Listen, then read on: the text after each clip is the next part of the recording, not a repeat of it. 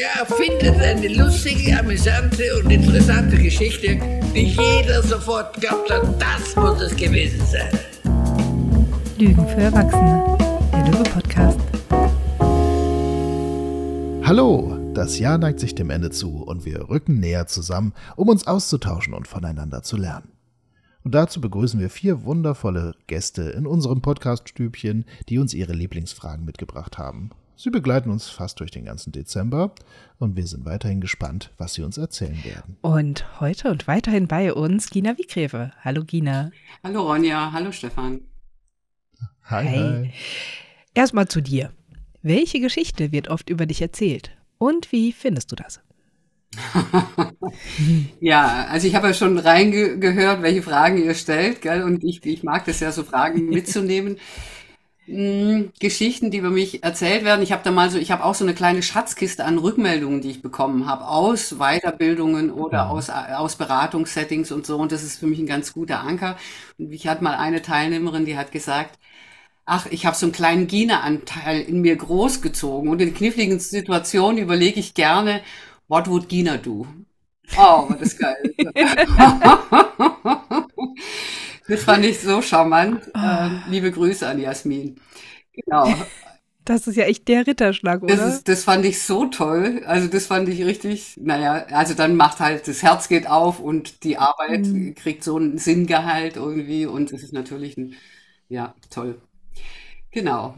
Ich kriege auch zurückgemeldet und das weiß ich auch, dass ich eine gute Zuhörerin bin. Ich kann gut zuhören und ich muss aber auch dazu sagen, was mich eigentlich immer so ein bisschen ambivalent macht, ist, ich will es aber gar nicht immer sein. Also so das, diese Qualitäten, die, die kann ich gut nehmen und immer mit dem Satz, wenn ich es nicht immer sein muss. So, genau. ja.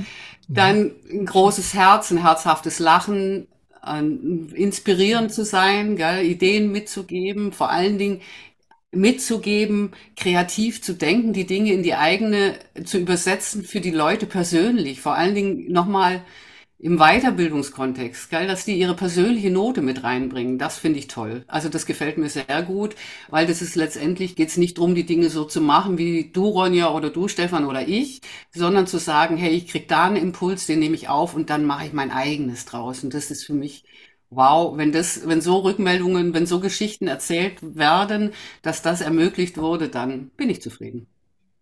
Schön. Ah, ah. Schön. Also das sind die Geschichten, von denen du dich freust, wenn sie ja. über dich erzählt werden. Und herrlich war dir schon mal am Anfang, ne, wenn du sagst so dieses What would Gina do? Da wissen wir doch gar nicht, was die Antwort ist. Also welche Geschichte dann tatsächlich erzählt wird, was Gina für eine wäre und ja. wie sie es täte. Aber irgendwie erscheint da irgendwie ein Geschichtengenerator aktiv zu sein ja. bei Leuten im Kopf.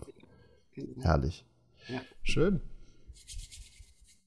Ja, und nachdem du, Gina, uns äh, jetzt schon deine Antwort auf unsere Frage gegeben hast, natürlich jetzt umgekehrt, was hast du uns denn heute für eine Frage ja. mitgebracht? Und als einführend würde ich mal sagen, ich habe mir natürlich überlegt, aus unterschiedlichen Kontexten auch Fragen mitzubringen. Und das finde ich ja so mhm. spannend zu sagen, ja. dass tendenziell mache ich eine Supervision oder eine Einzelberatung oder jetzt auch habe ich eine Frage, ähm, die ich jetzt auch in der Erwartungsklärung zum Löwe-Aufbaukurs gerne stelle. Du kennst es, Stefan. Mhm. Und das wäre, da geht es natürlich ums Thema Lernen. Ja? Also die, dieses Weiterbildung mit dem Thema Lernen. Und die Frage wäre, was müsstest oder könntest du dir erlauben, um gut in der Weiterbildung zu sein und gut zu lernen? Was müsstest du dir dazu erlauben? Hm. Es ist auch so eine Frage, bei der ich mich wirklich wieder dran erinnern muss. Ronja, du moderierst hier gerade einen Podcast. Hör auf, drüber nachzudenken, wie du diese Frage für dich beantworten würdest und komm zurück zum Thema. Ja. Das für mich immer wirklich so der, der erste Punkt ist, wo ich sage, großartige Frage, weil sie mich so direkt auf mich zurückwirft. Sie macht ja implizit auch das Thema Verbote auf, mhm. das, wo stehst du dir gerade selbst noch im Weg, mhm. macht das aber über eine, von der, von der Sprache her, kein bisschen defizitorientiert, sondern mhm. Und ich finde, man merkt in dieser Frage, wie viel Kraft eine Formulierung hat und was für einen Unterschied das macht. Ob, ob du jetzt hier kommen würdest und sagen würdest, ähm, was verbietest du dir gerade noch, was dich davon abhält, gut zu lernen? Mhm hinzu, was, was müsstest du dir erlauben? Was kannst du dir auch erlauben? Ich weiß gar nicht, was, was kannst du oder was müsstest du dir? Müsstest oder könntest du dir erlauben? Ja. Genau. Mhm. Oder kannst du dir erlauben, und das würde je nach Gesprächskontext dann variieren ein bisschen. Mhm. mhm. Es macht so viel auf, weil man, ich finde, bei mir geht da direkt so eine Bilderwelt auf, wie ich in so einer Weiterbildungsgruppe sitze und ich sehe mich was anderes tun finde, es ist sehr Handlung, also mich holt sehr eine Handlungsorientierung rein, eine Selbstverantwortung. Und was ich auch super schön finde, ist, ähm, dass meistens in Gruppensettings ja die Aufmerksamkeit scheinbar ganz schnell auf Gruppe geht. Was wollen die anderen von mir? Was erwarten die anderen von mir? Wie müsste ich mich da verhalten? Was erlauben mir die anderen? Mhm. Und die Frage wirft einen so schön wirklich zu sich selbst zurück. Was erlaube ich mir? Ja weil ich ja mhm. letzten Endes die Einzige bin, die mir wirklich was verbieten oder erlauben kann, schlussendlich. Mhm. Schlussendlich, genau. Mhm. Ja. So. Und ich finde, ich finde, das ist so die dritte sehr niederschwellige, also es gefällt mir, die Fragen sind so niederschwellig, dass man nicht das ganze Potenzial dahinter so, also die, die kündigt sich nicht so an, die kommt ganz harmlos daher. Und auch hier stehen wieder Riesenkonzeptionen für mich hinter, weil man könnte die Frage ja mal übersetzen in ihre Grammatik und dann wäre sie, äh, was kannst oder müsstest du entscheiden, damit du in einem Kontext ein Ziel erreichen kannst. Jetzt mal so als der reinen ja. Grammatik. Ne? Man könnte sagen, jeder Kontext hat ja die große Tendenz, seine Elemente zu trivialisieren und uns in ein vorhersehbares Verhalten hineinzubewegen, dass wir so, sage ich mal, uns alle doch sehr berechenbar verhalten. Und jetzt hier die, das Erlaub, die Erlaubnis ist ja quasi auch eine Entscheidung, einen bewussten Prozess, wo ich sage, ich werde mir das jetzt erlauben, ich werde jetzt das und das tun. Und dann, um in dem Fall gut zu lernen, weil halt eben im Aufbaukurs lernen, wer nicht lernen wollte, der sollte sich zweimal überlegen, ob man sich da anmeldet. Also von dem her ist das ein ehrenwertes Ziel. Aber man, aber das ist ja quasi so dieses Ding von nicht der Kontext macht, wie ich mich fühle. Und nein, es ist nicht einfach nur so, ja, weil das ganze Weiterbildung, Arbeit, eine Beerdigung oder sonst was ist, ist ja klar, wie ich dann unterwegs sein werde. Und ich lasse mich einfach mal von dem Kontext inspirieren, dass ich am Ende immer wieder beim selben Ergebnis rauskomme, sondern nein, mach dir bewusst, was ist überhaupt dein Ziel?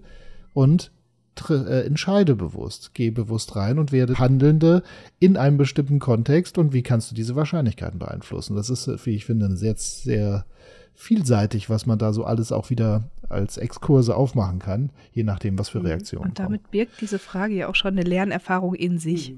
Mhm. Mhm. Also man kann diese Frage ja nicht beantworten, ohne was zu lernen dabei. Ja, genau. Ohne selber zu reflektieren, gell? Und das ist ja, macht ja nochmal mit dem Fokus einen Lern, äh, unter Umständen einen Lernprozess auf schon. Mhm. Und ich habe aber auch noch die Ergänzung, und da gucke ich aber auch, je nach, das mache ich aber eher intuitiv, ich stelle auch die Frage, um gut da sein zu können und lernen zu können. Also weil es geht ja immer, wie du Ronja auch schon gesagt hast, in der Gruppe sind wir immer am Gucken, am Außen orientieren. Da geht es auch erstmal, wie bin ich in der Gruppe und dann wie, was kann ich mir erlauben oder muss ich mir erlauben oder will ich mir erlauben, um gut lernen zu können. Hm. Was für mich interessant wäre jetzt, Gina, wenn du diese Frage stellst, dann, äh, das ist ja eine Frage, die ist im besten, also sie ist A unterdeterminiert, das heißt, es gibt unendlich viele Antworten und nicht die eine richtige.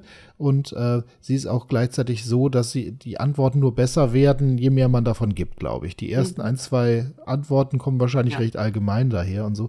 Wie, wie schnell bist du zufrieden? Freust du dich schon? Bist du so eine von der Sorte, wenn dann jemand jetzt sagt, so, ja, keine Ahnung, irgendwie, und dann so einen Halbsatz improvisiert, dass du schon so Cheerleading, genial, toll? Oder eher so, so eine, die sagt, okay, Sag's noch mal, was noch? Was noch? Also bohrst du eher nach und willst dann so, sag ich mal, ich möchte die zweite, dritte, vierte Tiefenebene noch abernten, weil dann wird's interessant oder eher so, dass du sagst, ach egal, was da ist, Hauptsache die kommen in das Denken rein, ich äh, freue mich da so drüber. Wie ist das bei dir? Ja, das ist schon tendenziell bei mir, dass ich natürlich gerne nachfrage, weiterfrage.